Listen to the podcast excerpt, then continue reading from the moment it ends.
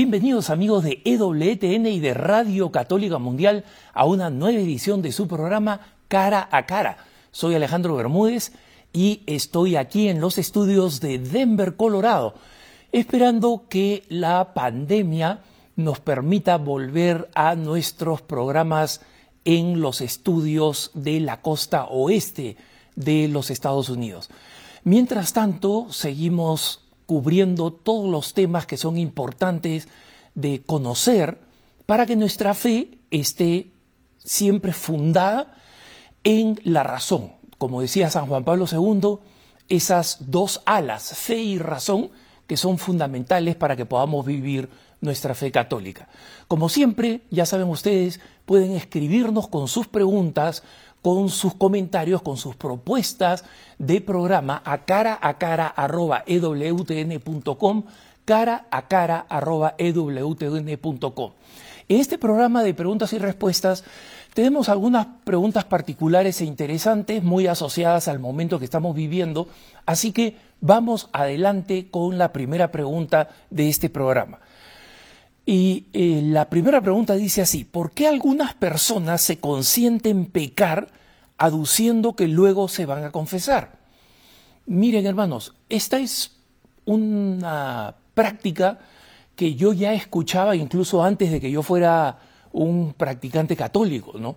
Escuchaba mucha gente que decía, eh, mira, al final yo ya después me confieso, u otras personas que decían, eh, sí, yo voy a vivir mi vida así y al final de mi vida yo me arrepiento, ¿no?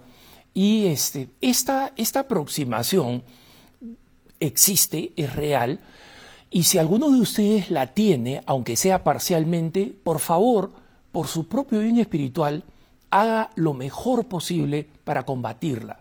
¿no? Porque con esta actitud de decir, bueno, yo peco porque sé que eh, la confesión la voy a poder realizar o que al final de mi vida yo me voy a poder arrepentir, hay dos problemas muy importantes. El primero es que habla de una total mediocridad respecto de aquello que debería ser lo más importante para nosotros, que es el amor a Dios. Recuerden ustedes, es el primer mandamiento, no porque simplemente es un mandato, sino porque nosotros hemos sido creados por Dios y tenemos una huella en Dios que anhela constantemente a Dios. San Agustín escribía en sus confesiones, en sus memorias, decía, me creaste Señor para ti y mi corazón estará inquieto hasta que no descanse en ti. Entonces, muchos deseos, aspiraciones que tenemos de éxito, de gloria, de dinero, de placer, en realidad son desviaciones de ese deseo interior que todos los seres humanos tenemos de Dios, de esa necesidad que tenemos de Dios, de primero rendirle honor, homenaje y gloria a Él. Entonces, este es el primer problema. Cuando nuestro corazón tiene otras prioridades al punto de decir, ¿sabes qué? Voy a pecar y simplemente para estar bien con Dios después ya me confieso. Eso demuestra que nuestro ser no está bien orientado, no está bien organizado, porque no tiene sus prioridades en el lugar correcto. El segundo problema, hermanitos, es eh, más práctico. una persona se le acercó a San Agustín, ya que lo hemos mencionado, y le dijo, eh, eh, buen padre Agustín, he pecado demasiado y creo que eh, no merezco el perdón de Dios. Y San Agustín le dijo, no, el perdón de Dios lo tiene siempre y es ilimitado,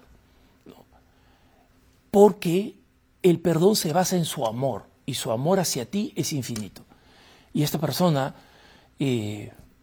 contenta de esta explicación de San Agustín, le dijo, entonces, eh, Padre Agustín, mañana me voy a arrepentir. Y Agustín dijo, cuidado, el amor de Dios lo tienes garantizado, el mañana no lo tienes garantizado.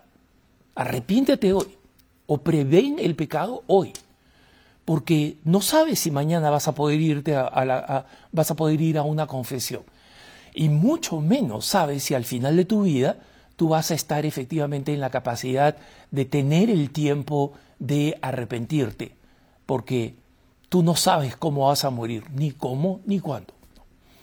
Vamos a la próxima pregunta.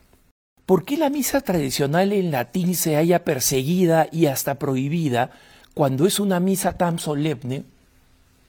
Miren hermanos, obviamente acá eh, este hermano está probablemente hablando no solamente de la, exhortación apostólica del Papa Francisco, limitando y restringiendo la celebración de la misa tradicional en latín, sino en la reacción de algunos obispos. ¿no? Esto lo hemos comentado en otras preguntas y respuestas, y hemos visto cómo en Costa Rica, por ejemplo, los obispos no solamente decidieron eh, arrasarla completamente, o sea, dar una prohibición uniforme, que no es lo que el Papa Francisco ha pedido. El Papa Francisco efectivamente está determinado en una restricción de la misa. Y la razón por la cual él eh, cree que esta restricción es necesaria es porque cree que toda la comunidad católica de rito romano latino, que somos la gran mayoría de católicos en el mundo, deberíamos tener, como cualquier otro rito, una sola forma de celebrar la misa. Los argumentos para esta disposición del Papa ya han sido expuestos, siguen siendo debatidos, no es el tema de esta respuesta. Y en consecuencia, lo que nosotros estamos viendo en algunos países es un exceso de reacción. Y algunos obispos literalmente quieren ser más papistas que el Papa. Y en Costa Rica hemos visto un caso incluso de un sacerdote que celebra la misa del, del Novus Sordo, o sea, la misa que todos celebramos, la misa del misal de 1970, eh, la misa a la que vamos todos, solo que lo celebra utilizando algunas alternativas que el misal permite. Ojo, no es una invención de este, de este curita, que es celebrarla en latín, ¿no? el novo sordo, la misa nueva se puede celebrar en latín, se puede celebrar con varias partes en latín y se puede celebrar ad orientem, o sea, lo que se conoce como, digamos, en forma mal explicada, pero se conoce como eh, la celebración de espaldas al pueblo o de cara a Dios. Entonces, eh, no es que esta celebración eh, sea absolutamente perseguida, pero sí hemos visto una reacción en contra y con Sumorum Pontificum, cuando el Papa Benedicto XVI dio este permiso, esta gran latitud para celebrar la misa en, la forma extraordinaria, pasó el tiempo y se observaron las consecuencias. Entonces, nosotros ahora lo que tenemos que hacer es obedecer al Papa y ver cómo esta, la aplicación de esta, de esta norma restringiendo la celebración de la misa tradicional en latín eh, se realiza en los próximos años. Y veremos si el Papa Francisco u otro pontífice en el futuro toma una decisión distinta. Entonces, lo que tenemos que hacer ahora es orar, obedecer, y allí quienes pueden todavía celebrar la misa en la forma tradicional, la forma extraordinaria, eh, tratar de eh, eh, dar testimonio para que su valor y no los argumentos ni la pelea sean los que terminen imponiéndose en la realidad y en la historia. Vamos a la próxima pregunta. ¿Cuál es la forma correcta de finalizar el Padre Nuestro? ¿Líbranos del mal o líbranos del maligno? Simplemente, hermanos, es líbranos del mal. No sé quién eh, le ha añadido ahí líbranos del maligno, ¿no? Esa es una invención. Es un poco parte del fútbol latinoamericano, ¿no? Eh, muchas veces no podemos vencer a nuestro oponente. ¿Por qué? porque hacemos una jugadita de más. O sea, ahí donde debería ser como debería de ser, deberíamos patear al arco, hacemos una jugadita de más, un pasecito de más. Y hay gente que le gusta hacer estas cosas. Una vez con una comunidad, yo estaba en, Centroamérica, me habían invitado a rezar el Santo Rosario, por supuesto, feliz de la vida, acepto, y rezaban el Ave María con, con eh, cambiándole algunas palabras, y no, no veo eh, por qué razón se hacía eso. No, eh, la idea de estas oraciones en común, pero especialmente el Padre Nuestro, también el Ave María, pero especialmente el Padre Nuestro, es que sea una oración de toda la iglesia, que celebre, a, que se eleve al cielo en unidad. Y les puedo decir que no hay ninguna discusión sobre cómo se reza el Padre Nuestro en esta parte específica. ¿no? Recuerden ustedes que nosotros sabemos que Jesús enseñó a los discípulos la oración en arameo. Y sabemos que la primera recolección escrita fue en griego y la traducción para el resto del mundo occidental fue en latín, en cualquiera de estas lenguas, porque recuerden ustedes que el, el arameo no fue escrito, ¿no? pero fue heredado y la comunidad católica caldea de una de las de los ritos orientales eh, reza en el arameo antiguo y en todas estas versiones dice, y líbranos del mal. Entonces, quien ha añadido el maligno está haciendo una jugadita de más y está creyendo que su teología es superior a la de Jesús, a la de Jesús, no a de tal o cual teólogo o la tradición de la iglesia, sino como Jesús la enseñó. Entonces, eh, asegurémonos que el, rezamos al Padre Nuestro como debe ser. Y si alguno me está preguntando por esto porque hay alguna traducción, eh, traducción bíblica dando vueltas con esa versión, ¿no? y líbranos del maligno, tengan la certeza de que esa traducción es pésima y se deben deshacer de esa traducción de la Biblia y conseguirse otra. Vamos a la próxima pregunta. ¿Qué significan las tres flores de lis del escudo del Papa Pablo VI? No, y este eh, hermano me hace esta pregunta porque recordarán ustedes, todos los papas tienen su, eh, su, su, escudo, eh, lo que se llama escudo de armas, ¿no? Y tienen una simbología, todas tienen una simbología que se conoce como la heráldica, ¿no? O sea, hay una disciplina, hay unos expertos que saben qué significan los colores, cuando se usa azul, cuando se usa plata, cuando se usa oro, todos los significados de el fondo, el significado de los elementos que se utilizan, y hay expertos en heráldica. ¿no? Y nosotros hemos tenido un papa, eh, San Juan Pablo II, que no tuvo ningún tipo de uso de la eh, tradición heráldica y sabemos que hizo este escudo de armas absolutamente espectacular de una cruz con la M abajo, ¿no? O sea, rompiendo todas las, digamos, las tradiciones de la heráldica. No así sus predecesores ni sus sucesores. Pero, ¿cuál es el problema específicamente con, con Pablo VI?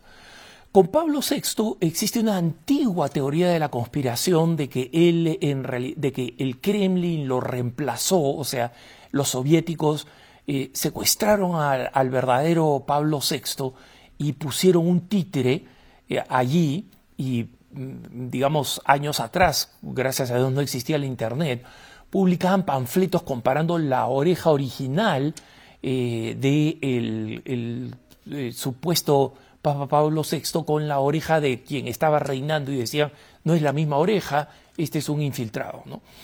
Y hay muchos que dicen que la flor de lis es un símbolo masónico eh, y es un símbolo que tiene su origen en, Mesopotamia, en Babilonia, y que es un símbolo babilónico.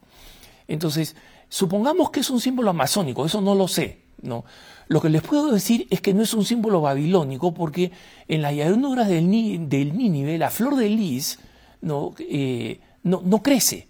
Así que no, no, pueden haberla sacado pues del origen de origen eh, babilónico no Eh, en cambio, la flor de lis es, como saben ustedes, una flor eh, muy bella, pequeña y eh, blanca. Y en consecuencia, históricamente en la heráldica ha sido símbolo de varias cosas. Como tiene tres pétalos, primero ha sido símbolo de la Santísima Trinidad. También porque es extremadamente resistente, es, florece antes de haber terminado el invierno, o sea, es una de las primeras flores en, florecer, es también considerada un símbolo de la valentía. Y en consecuencia, la flor de lis, por ejemplo, es muy común en los, eh, en los escudos de la eh, nobleza francesa, de la misma casa de, Borbón, de los Borbones, eh, utilizaba la flor de lis en distintas formas. ¿no? En el caso de el, de, el Papa Pablo VI, el Papa Pablo VI, como hizo el Papa Benedicto XVI y como ha hecho el Papa Francisco, en realidad ha utilizado para su, utilizó para su escudo papal el escudo que había utilizado cuando él era arzobispo de Milán. ¿no? Y en el escudo, cuando era arzobispo de Milán, el escudo tenía dos partes unas, unas este, montañitas, ¿no? seis, seis montañitas, eh, que hacen referencia a qué? Al escudo de su familia. Recordemos que él era el Papa Montini, ese era, ese era su apellido. Y Montini viene de monte, de del que proviene de las montañas. Entonces, utilizó su escudo cuando era arzobispo de Milán y en la parte superior las flores de lis para representar a la Trinidad en su caso, Padre, Hijo y Espíritu Santo. Y esto se anunció desde que fue elegido arzobispo de Milán. Él decidió mantener ese mismo escudo, ese mismo símbolo heráldico para su pontificado, así que de masónico, de, de, de, conspiracional, etcétera, no tiene nada. Eh, Pablo VI fue, como saben ustedes, recientemente canonizado y legítimamente, porque fue un hombre que sufrió mucho por la iglesia, fue el papa que nos dio la humana evite y que demostró que frente a las enormes presiones para básicamente descomponer la Iglesia Católica en nombre de un falso espíritu del Concilio Vaticano II, él resistió todo lo que pudo. Vamos a la próxima pregunta. Mi sobrina falleció a los 16 años, pero no se bautizó. ¿Hay algún problema sobre la salvación de su alma? Esto obviamente, hermanos, es un tema muy sensible, porque todos queremos que nuestros seres amados vayan al cielo, ¿no? Y en consecuencia, nosotros sabemos que el bautismo es esencial para nuestra salvación. La iglesia enseña que fuera de la iglesia no hay salvación. Esa doctrina, extra iglesia nula salus, no ha cambiado. Sigue existiendo, sigue rigiendo. Sin embargo, la iglesia también nos enseña dos cosas muy importantes. Primero, que existen distintos tipos de bautismos, como el bautismo de sangre o el bautismo de deseo, y que existen formas misteriosas para los hombres, pero no para Dios, de ser insertados en la iglesia. Obviamente nosotros no podemos poner nuestra confianza en esas formas misteriosas porque son misteriosas. No sabemos cómo son, no sabemos si se aplican o si no se aplican. Y en consecuencia es importantísima la práctica del bautismo de niños. Eh, eh, este hermano en un correo electrónico más, más largo eh, señala que la razón por la cual su sobrina no estaba bautizada porque su papá era de la convicción de que yo no le voy a imponer la religión a mi hija y voy a dejar que ella decida, ¿no? y lo hizo con todos sus hijos. Y esta es una explicación que puede parecer muy sensata, pero que fundamentalmente parte de una lógica completamente mundana y una lógica equivocada. Nosotros, los adultos, tenemos una responsabilidad de tomar decisiones por los bebés. Nosotros escogemos qué le damos de comer, cambiamos su dieta en base a su salud, es decir, tomamos decisiones constantes porque para eso es un adulto y esa es su responsabilidad frente a un bebé. Y así como escogemos lo mejor para su salud física o emocional, qué juguetitos les compramos, qué juegos jugamos con ellos, qué libritos infantiles, esto también se aplica a la dimensión espiritual. Si nosotros creemos que el bautismo es un don y es un bien, ¿por qué vamos a esperar? Es como decir, ¿sabes qué? No le voy a dar una papilla de durazno o de manzana porque quiero que mi hija cuando crezca escoja. Nadie hace eso. Y lo mismo se aplica con el bautismo. Pero decía, hay dos razones muy importantes para tener esperanza. La segunda es que la Iglesia ha intensificado eh, desde el Concilio Vaticano II, eh, pero recuperando la tradición de los primeros padres, no es una invención del Concilio Vaticano II, ha recuperado de la tradición temprana de la Iglesia la esperanza sobre la salvación. ¿Por qué? Porque en los milisegundos en los que puede tomar una muerte, ¿no? en el proceso de morir, nosotros sabemos que muchas cosas pasan en el interior. Y esa es la razón por la cual rezamos constantemente por los fieles difuntos, por todos los fieles difuntos. Y el que piensa, mira, este pariente mío, ese familiar mío, esta persona, conocida, amiga mía, murió horrendamente, murió alejado de Dios, etc. La iglesia nos pide que recemos porque no sabemos si esa persona en el último microinstante de su vida, ¿no? en un tiempo tan pequeño que es imposible de ser medido, pero que es suficiente para que Dios escuche a un alma, no sabemos lo que puede haber pasado. Y por eso rezamos, rezamos por todos los fieles difuntos. Entonces, tenemos que mantener la esperanza y esa esperanza se tiene que manifestar y al mismo tiempo se ve avivada con la oración.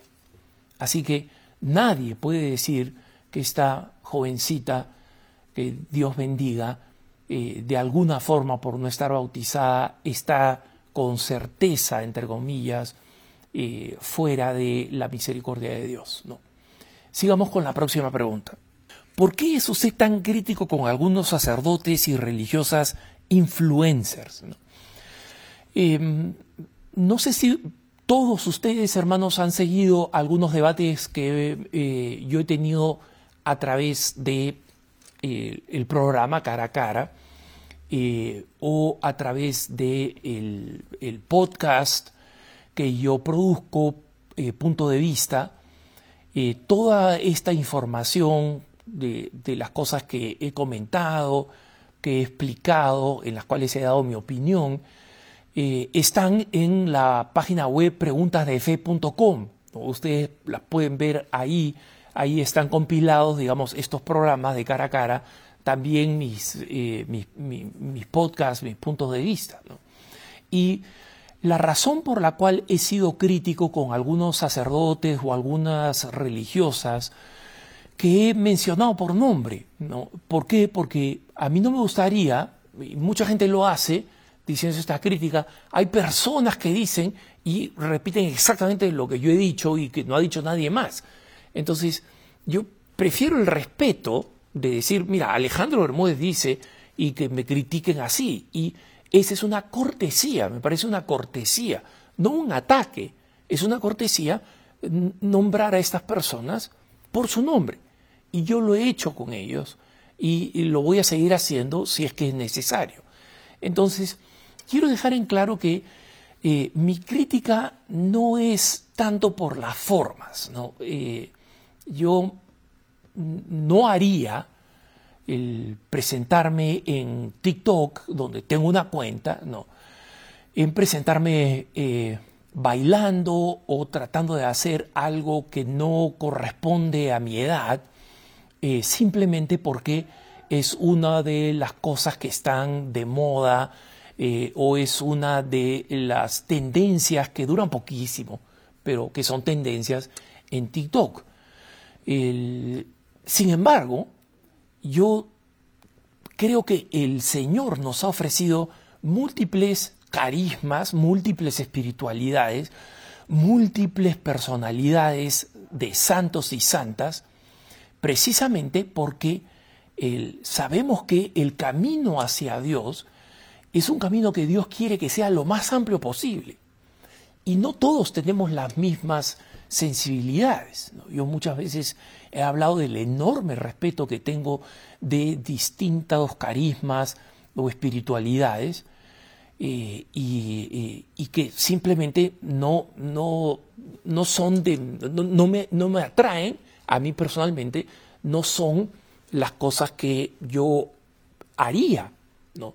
Pero las respeto porque veo que muchísima gente se acerca a Dios y se salva por ellos. Entonces, el problema no está en las formas. Hay muchas formas que a, mí no, me gustan, que yo no las haría, tampoco las promovería. Entonces, no le recomendaría a, un, a, muchos jóvenes que, que veo en mi comunidad apostólica, no les diría, oye, ve, mira este TikTok o mira esta cuenta, porque no me gusta. Pero el problema está, hermanos, en otro tema que sí no es de gusto, no es de elección, que es cuando estas religiosas y estos sacerdotes enseñan doctrina que va en contra de la iglesia. Algunas veces lo hacen directamente, un sacerdote que dice que directamente que la doctrina de la iglesia sobre la homosexualidad tiene que cambiar, es decir, que lo que enseñamos en el catecismo de la iglesia católica, lo que la iglesia enseña en el catecismo de la iglesia católica, debe cambiar, ¿no? sin saber que eso tiene un fundamento importantísimo en la antropología, es decir, en la manera de concebir al ser humano. Jesucristo vino para revelarnos una nueva humanidad, un nuevo concepto del ser humano. Entonces, cuando nosotros creemos que por la presión social de este siglo, ¿no? Eh, nosotros tenemos que cambiar la teología diciendo además que es anticuada, eso es un acto de rebeldía y un antitestimonio que un religioso o una religiosa están dando a los otros cristianos y son fuentes de confusión.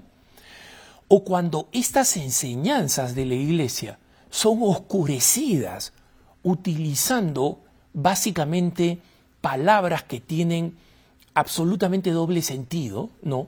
No tenemos que, eh, que expulsar a nadie, no tenemos que juzgar a nadie, no tenemos que eh, apartar a nadie, tenemos que acoger a todos, atraerlos todos a la iglesia. Todo eso es cierto en un sentido, no es cierto en un sentido absoluto. ¿A qué cosa me refiero? Nosotros acogemos a los pecadores, pero no los acogemos con el pecado. Para nosotros está claro, Jesús perdonaba a todos los que querían ser perdonados, sin excepción. Pero a todos les decía, ahora ve y no peques más a todos les decía que tenían que cambiar su forma de vida. Entonces, cuando estas religiosas o estos sacerdotes predican una acogida que no implica la conversión, están traicionando la fe. Y claro, no lo dicen, utilizan este lenguaje, ambiguo. Pero, por ejemplo, varias de estas personalidades que he criticado celebraron el mes de junio como el mes del orgullo gay, como el, mes del orgullo homosexual, y dijeron, vamos a acoger a todos, vamos a hablar de personas que es, gracias a la iglesia se sienten acogidas. Y, bendito Dios que se sientan acogidas. Para eso estamos. Es tu deber y el mío acogerlos. Pero San Pablo, Dios quiere que todos los hombres se salven que todos los seres humanos se salven. Y para que se salven, tienen que conformarse con Jesucristo. Y la conformación con Jesucristo significa vivir en gracia y rechazar el pecado.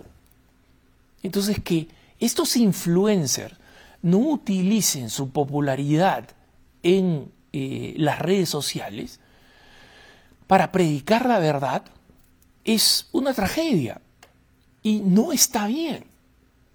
Entonces, muchas personas dicen, bueno, yo no quiero meterme, a mí no me gusta criticar, yo prefiero no hacerlo, ¿no? Bueno, yo sí, pues. Y la razón por la que lo hago es porque estoy convencido que Dios quiere que lo haga. Alguien tiene que hacerlo, ¿no? Y cuando sucede que hay algo difícil en la iglesia, que la gran mayoría de personas no quiere hacerlo y miran para atrás, alguien, ¿no? o sea, miran para atrás para ver si hay alguien que quiere hacerlo, yo no puedo, yo no puedo mirar para atrás. Entonces, no me gusta estar en polémicas, hermano. ¿Para qué? No me gusta ser interpretado como alguien que es eh, eh, eh, intolerante, agresivo, condescendiente. No, no me gusta, no me gusta. Pero dentro de mi vocación de consagrado en mi comunidad, tengo una vocación, una vocación dentro de la vocación. Y esa vocación es la de tratar de dar a conocer la verdad. A mí me impresionó enormemente cuando el cardenal Ratzinger en esa época, yo eh, tuve una oportunidad de visitarlo y fue una visita eh, maravillosa porque siempre había sido mi héroe teológico. Me había comprado su libro, un, libro que me había impresionado muchísimo, de los santos que escribió, y le pedí que eh, me lo dedicara, que me lo firmara. ¿no? Entonces él, con la bondad de siempre, con mucha humildad, escribió en ese libro, ¿no? con, palabras, este, con, con letras chiquititas, ¿no? como escribía él, y puso Cooperatores Veritatis y su nombre. ¿no? Soy Cardenal Ratzinger y la fecha. Y Cooperatores Veritatis, yo no sabía, o sea, ser cooperador de la verdad, yo no sabía, era su lema episcopal, que después, como saben ustedes, se volvió en su lema pontificio, en su escudo. Entonces, eso me dejó a mí completamente marcado. Yo no soy dueño de la verdad. Jesucristo es la verdad. La iglesia proclama la verdad. Pero lo que somos nosotros, lo que yo por lo menos debo ser, es cooperador de la verdad. Y si falto a la caridad cuando predico la verdad, algo que nunca debería hacerse, como decía San Juan Pablo II, eh, les pido perdón. Y pido perdón a cualquiera que haya ofendido pero jamás voy a pedir perdón por cooperar con la verdad, predicarla, anunciarla, como decía San Pablo, a tiempo y a destiempo. Es un deber. Y es un deber que yo no considero solamente mío, es un deber de todos nosotros. Unos tendrán habilidades para hacerlo de una manera más, más, más, más bella, más eh, fácil de acoger para las demás personas. Otros seremos un poco más torpes pero es la misión que compartimos todos los cristianos el de anunciar la verdad. Vamos a la próxima pregunta. Sé que debemos pedir a diario por las intenciones del Papa, pero estoy frustrado con los pobres resultados de su reunión con el presidente Biden. simplemente para ponerlos en contexto, eh, como saben ustedes, en Estados Unidos, entre los obispos católicos ha habido un debate muy grande porque tenemos la situación de que en Estados Unidos el segundo presidente católico en toda la historia de Estados Unidos es el presidente Joe Biden. El anterior presidente que murió asesinado fue John Kennedy. ¿no? Pero en la época de John Kennedy, eh, ninguno de estos debates de temas de eh, virtud y de moral existía. No existía nadie que quería legalizar el mal llamado matrimonio homosexual nadie estaba debatiendo la legalización del aborto en esos años. Entonces eh, fue un presidente que se dedicó a gobernar en una época extremadamente crítica de tensión con la Unión Soviética. Pero el presidente Joe Biden está en medio de una enorme batalla cultural, una batalla cultural que los católicos no elegimos, ¿no? y él es partidario de todas las cosas que van en contra de la doctrina de la Iglesia es un hombre que ha mostrado sensibilidad para eh, la defensa de los pobres, para la defensa de los inmigrantes, etc. Y en esas cosas coincide con la sensibilidad católica. Pero en doctrina específica sobre el aborto no solamente tiene una discrepancia o una diferencia, él se encuentra en el extremo opuesto total. en todos esos temas fundamentales que enseña la iglesia. Y él va todos los domingos a misa y comulga. ¿no? Entonces, en Estados Unidos ha habido un gran debate y, una gran dificultad, una rompedera de cabeza de los obispos, porque el católico más prominente del mundo, y ciertamente de los Estados Unidos, es una persona que rechaza extremadamente, abiertamente, radicalmente, la doctrina católica en temas esenciales y no negociables. Entonces, cuando Biden fue a visitar al, Papa en el mes de octubre, muchas personas esperaban que el Papa en esa conversación privada de alguna forma le llamara la atención o le dijera, por favor, no comulgues, eh, no seas un motivo de escándalo, reconsidera tu posición. El hecho es que eh, la naturaleza de la conversación entre el presidente Biden y el Papa no la conocemos, porque iba a haber un pool de televisión ¿no? que iba a compartir eh, la información o, las imágenes de la conversación y a última hora, para protesta pues, de los periodistas, se canceló ese pool ¿no? y, eh, y la conversación fue estrictamente privada. Duró más de 40 minutos y lamentablemente cuando el presidente Biden sale y le preguntan, él dice que él está conforme con el hecho de que el Papa le haya dicho que él es un buen católico y que puede seguir comulgando. Entonces, ¿el Papa le dijo eso? No sabemos, porque si se trata de una conversación privada, Biden no debería decir qué es lo que conversaron, especialmente de un tema tan delicado como es el de su vida espiritual. ¿No? Lo que sabemos es que en el caso eh, imaginario más optimista, donde el Papa realmente le, le reclamó, digamos, o clamó con él por que no fuera eh, un antitestimonio, el resultado fue muy pobre. ¿no? pero todo esto que les digo, hermano, es para explicarles un episodio de muchos que han podido haber en las que el Papa puede haber hecho cosas que para nosotros significan eh, una decepción o un desconcierto o lo que sea. Pero hermanos, orar por el Santo Padre es un deber esencial del católico. Orar por el Papa es un deber esencial del católico. Entonces, hay cosas que pueden resultar frustrantes como esta, a esta a esta eh, hermana le preocupa este tema en particular. Y como ustedes saben, eh, respecto del Papa puede haber una lista larguísima de cosas que a la gente eh, puede no gustarle o criticarle.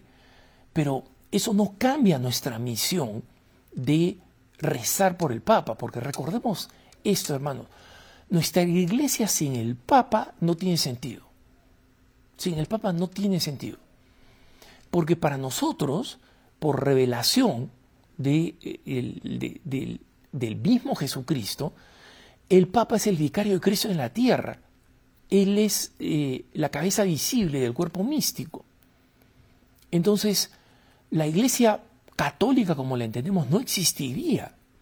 No sería esa iglesia única en el medio del mundo de las denominaciones cristianas, o incluso de otras religiones si no fueran por este don de Jesucristo de permanecer presente con nosotros, no solamente sacramentalmente, sino también jerárquicamente a través de su vicario, que como sabemos es el vicario, es la persona que representa a las autoridades de, a una autoridad en todo, la representa en todo. Entonces, la razón que tengas para no estar contento con el actual pontífice o con un pontífice anterior o con el próximo pontífice, no debe cambiar nuestro deber esencial de católicos de rezar constantemente por el Santo Padre para que el Señor le conceda eh, sabiduría bendiciones del Espíritu Santo, salud, fortaleza, habilidad y todas las virtudes eh, teologales y cardinales. Un hermano nos dice, siempre veo una feroz publicidad mormona cuando intento abrir un video católico. Y dice que incluso le ha pasado con algunos este, videos de nuestros programas. ¿no? Y, miren hermano, la razón es muy sencilla.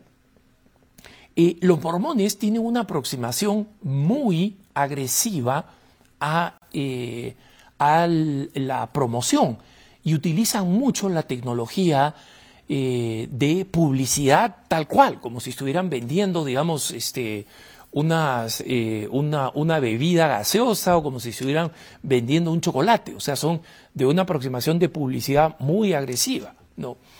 Y el, el asunto es que los mormones, como saben ustedes, han sido expulsados de, o se, los consideran expulsados o herejes de toda la comunidad católica, de toda la comunidad cristiana protestante en el mundo pero especialmente en Estados Unidos. ¿Cuál es la razón? Es que eh, los mormones en su enseñanza, y los mormones tratan de discutir esto y de ocultar esto, ellos no consideran que Jesucristo es Dios. Y siempre van a decir Jesucristo es hijo de Dios. Entonces, básicamente los que no consideran que Jesucristo es Dios, eh, mormones y testigos de Jehová, por ejemplo, eh, son, este, son considerados unos parias del mundo cristiano. Y los evangélicos cuando trabajan con documentos unidos, por ejemplo, para eh, trabajar juntos en contra de la aprobación de las uniones homosexuales o para defender el derecho a la vida del no nacido o el derecho de los padres, etcétera, eh, trabajan eh, cada vez más juntos y en este trabajo antes despreciaban a la Iglesia Católica, ahora cada vez más trabajan con la Iglesia Católica. Pero nosotros los católicos eh, no, no, tenemos ese prejuicio. Si vamos a trabajar por el, el bien y la creación de una sociedad basada en valores inspirados en la fe, también trabajamos con los mormones y hasta con los testigos de Jehová.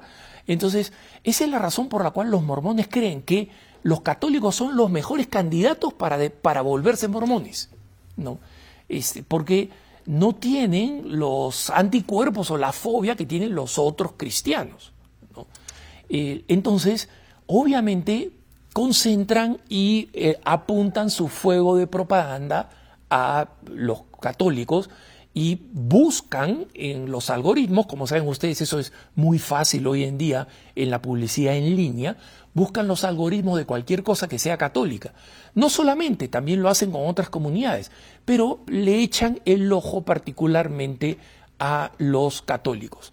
Yo tengo aprecio por los mormones porque en muchos lugares ellos han combatido el buen combate, en, especialmente en estados, en Estados Unidos, donde son la mayoría o tienen una presencia muy importante, ¿no?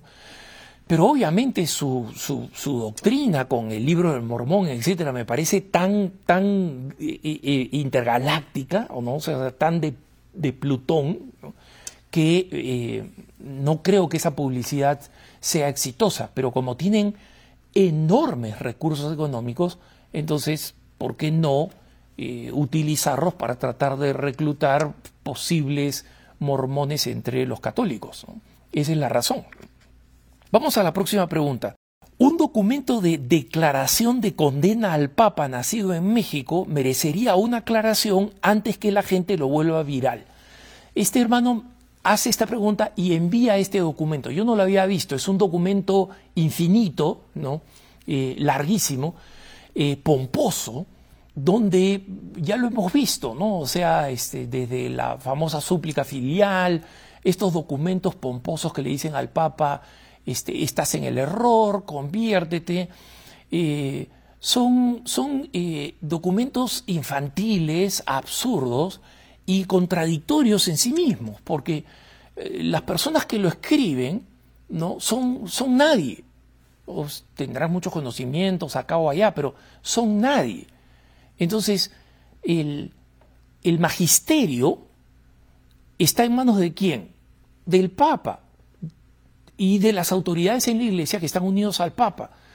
Entonces, que un señor en su escritorio durante la pandemia se puso a escribir, el Papa es esto y el otro, y lo circuló para que algunas personas lo firmen, tiene algunas firmas de personas tan desconocidas como el autor, es, es un documento absolutamente irrelevante, y no solamente irrelevante, sino hasta infantil, ¿no? Infantil. Pues, es como un niño diciendo, eh, mamá, de ahora en adelante estas son las reglas de la casa.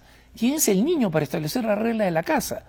¿No? Las reglas de la casa las, este, las establece el Papa. Y es lo que el, el, debate que siempre he tenido con los lefebristas, cuando sacan toda una batería de textos, documentos de la iglesia o quienes tratan de demostrarme a mí que, que este, Dios no castiga, eh, que, que Dios sí castiga, cuando simplemente son cosas que van en contra de la mínima lógica, ¿no? Entonces, si alguno de ustedes tropieza en internet con este documento o con cualquier otro parecido, eh, no pierdan el tiempo, hermanitos. O sea, simplemente una declaración de lo que sea del Papa es como si yo me parara hoy en día en la esquina de mi oficina aquí en Denver, Colorado, y proclame que de ahora en adelante el presidente de los Estados Unidos soy yo. O sea, en el mejor de los casos me llevaba a un manicomio, ¿no? Vamos a la próxima pregunta. Mi párroco dice que Halloween es una fiesta católica. ¿No es eso escandaloso? Hermanito, puede ser o no ser. ¿Por qué? Porque si el párroco lo que está haciendo es tratar de, eh, de, decir, sí, está bien, no sea que nos vistamos de monstruos o de fantasmas o de cosas medias diabólicas por la, por la fiesta pagana de Halloween, que es, digamos, comercialmente muy empujada, este, entonces sí, efectivamente eso es escandaloso. Pero no es escandaloso si es que lo que él está explicando es que Halloween o como se le conocía en, su nombre original irlandés, All Hallows Eve, o sea, la víspera de todos los santos, que, es exactamente cuando se celebra, era una fiesta católica y ha sido una fiesta católica. Y muchas personas eh, han retornado a celebrar ese día como la víspera de todos los santos y celebrarla en un espíritu 100% católico. Entonces es verdad, Halloween, no, el nombre es una contracción de origen irlandés de este nombre de la fiesta. Entonces, no tengo más contexto que el que me da este hermano, entonces hay que tener cuidado porque efectivamente, paradójicamente, Halloween es una fiesta católica y es una pena que no celebremos la víspera de todos los santos. ¿no? Celebramos todos los santos, después todos los difuntos. Sería bonito celebrar todos los santos. Y he visto muchas familias católicas que han comenzado a hacerlo como lo que es, como una fiesta católica, ¿no? Y olvidarse de toda la parte eh, eh, demoníaca, fea y, especialmente comercial. Vamos a la próxima pregunta. Es bueno que un católico escriba o dibuje escenas o relatos con peleas y violencia, incluso si está dibujando o escribiendo para propagar la fe. Esta pregunta me la hace una, eh, una hermana que tiene, gracias a Dios, este don de poder escribir y poder eh, dibujar al mismo tiempo novelas gráficas y está pensando hacer novelas gráficas católicas. ¿no? Pero eh, el formato, como saben ustedes, de las novelas gráficas es muy llamativo e incluye muchas veces eh, escenas de batallas, de combates individuales, etc. Entonces, no hay una respuesta perfecta para esto, pero lo que nosotros podemos decir es que muchos episodios que son fundamentales en la historia de la Iglesia Católica, la batalla de Lepanto, por ejemplo, ¿no? o eh, la victoria de eh, Viena sobre los sarracenos. y muchos episodios en la historia, que son épicos para la Iglesia Católica, eh, han sido violentos y algunos han sido extremadamente sanguinarios. Comencemos con la decapitación de Juan Bautista, el apedreo de, de San Esteban. Entonces, obviamente el artista católico puede escoger una manera en que presente esto de forma que evite el exceso de eh, violencia como espectáculo. ¿no? Ese es un elemento. Y el otro elemento está también en la delicadeza de la conciencia de la persona. Si una persona tiene una sensibilidad particular que le dificulta reproducir alguna forma de violencia, incluso cuando sea históricamente válida, entonces esa persona podría reconsiderar escribir otro tipo de novelas gráficas que no incluyan escenas de violencia. Entonces es un tema de conciencia, no hay una norma absoluta aquí. No. Y eh, la última pregunta, ¿por qué decimos Dios te salve María si ella es la madre de nuestro Señor y fue salva? Aquí hay probablemente una confusión por la manera como utilizamos el lenguaje. ¿no? Recordemos que, este, que el, término salve es un término de, latín, ¿no? y en latín efectivamente eh, eh, el, Ave María, de donde lo hemos tomado la, gran mayoría de, de, nuestros países, dice salve María, gracia plena Dominus tecum, ¿no? Entonces el salve es un saludo y de hecho, quienes han ido a Italia, escuchan a los italianos, van a ver que muchas veces cuando saludan a alguien dicen salve, ¿no? Entonces, no es que Dios te salve, ¿no? Eh, en el sentido de que Dios te, te, dé el don de la salvación, sino que es Dios te saluda de María, ¿no? Que es lo que el ángel le, le dice, traigo el saludo de Dios, Dios te saluda María. Entonces, el hecho de que por tradición hayamos conservado el término original en latín, salve, eh, eh, puede resultar confuso para algunos, pero eh, se ha hecho básicamente por razones de conservar la tradición y la belleza de la oración, ¿no? Pero básicamente lo que estamos diciendo es Dios te saluda, María, ¿no? Y, ese acto de que Dios salude a la Santísima Virgen María, porque va a ser madre de eh, Jesucristo demuestra precisamente lo que nuestra querida hermana aquí dice y se preocupa, que es que ella, la Santísima Virgen María, ya había obtenido el don de salvación de manera anticipada. Muchas gracias por habernos acompañado en este su programa cara a cara. No se olviden, pueden escribirnos siempre a nuestro correo electrónico cara a cara arroba ewtn.com cara a cara arroba ewtn.com. Leemos todos los correos, no siempre encontramos tiempo para responder a todas las preguntas, pero les prometo que hacemos siempre el esfuerzo por lo mejor. Por favor, sigan rezando por nosotros, por todos los que hacen posible este programa, que son los que están, detrás de, de cámara y son los mejores del equipo, y recen para que el Señor nos conceda pronto una solución y un fin a la pandemia. Los dejo en compañía de la mejor programación EWTN y Radio Católica Mundial. Conmigo hasta la próxima y que el Señor los bendiga.